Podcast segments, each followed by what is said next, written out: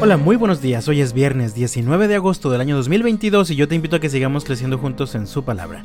Dice la Biblia en Jeremías capítulo 26 en los versículos 7 al 9.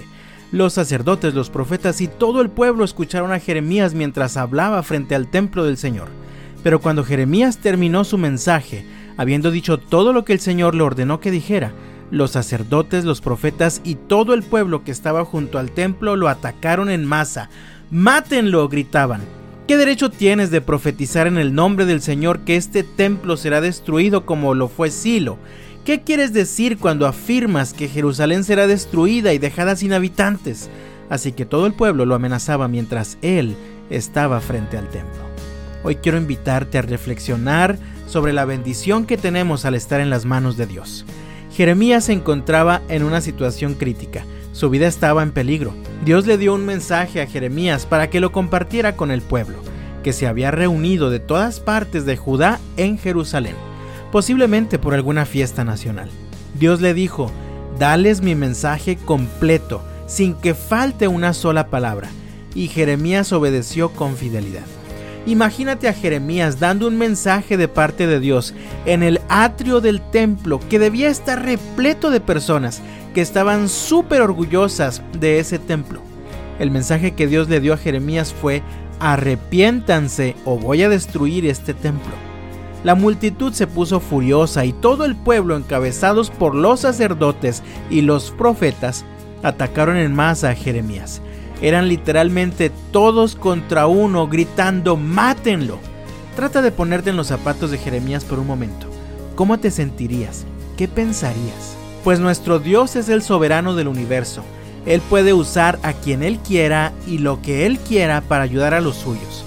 En esa ocasión usó a un grupo de funcionarios que llegaron para juzgar el caso. Como todo juicio, después de ser acusado por la multitud, Jeremías tenía el derecho de presentar su defensa.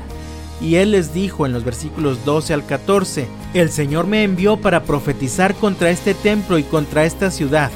El Señor me dio cada una de las palabras que he hablado.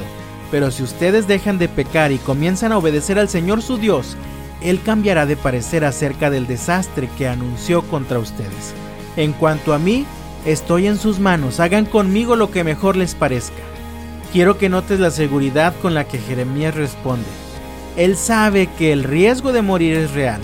Sin embargo, sabe también y confía en que su vida está en las manos de Dios. Su vida no está en manos del tribunal ni en manos de los funcionarios que van llegando para tomar la decisión. Su vida está en las manos del Dios del universo. Así que él sabe que viva o muera, está en el lugar más seguro. El versículo 16 nos habla de la sentencia de los funcionarios.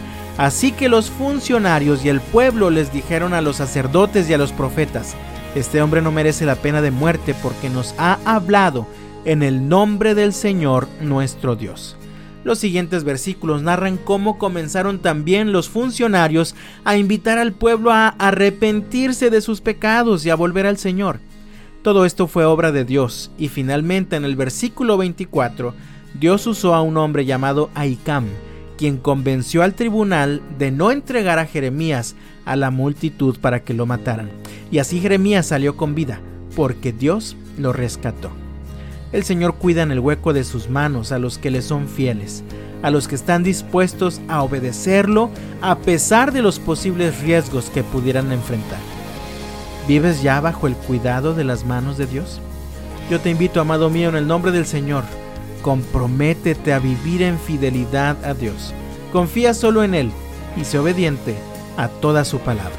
Disfrutarás entonces de la seguridad de estar en sus manos. El Señor te bendiga este viernes y hasta la próxima.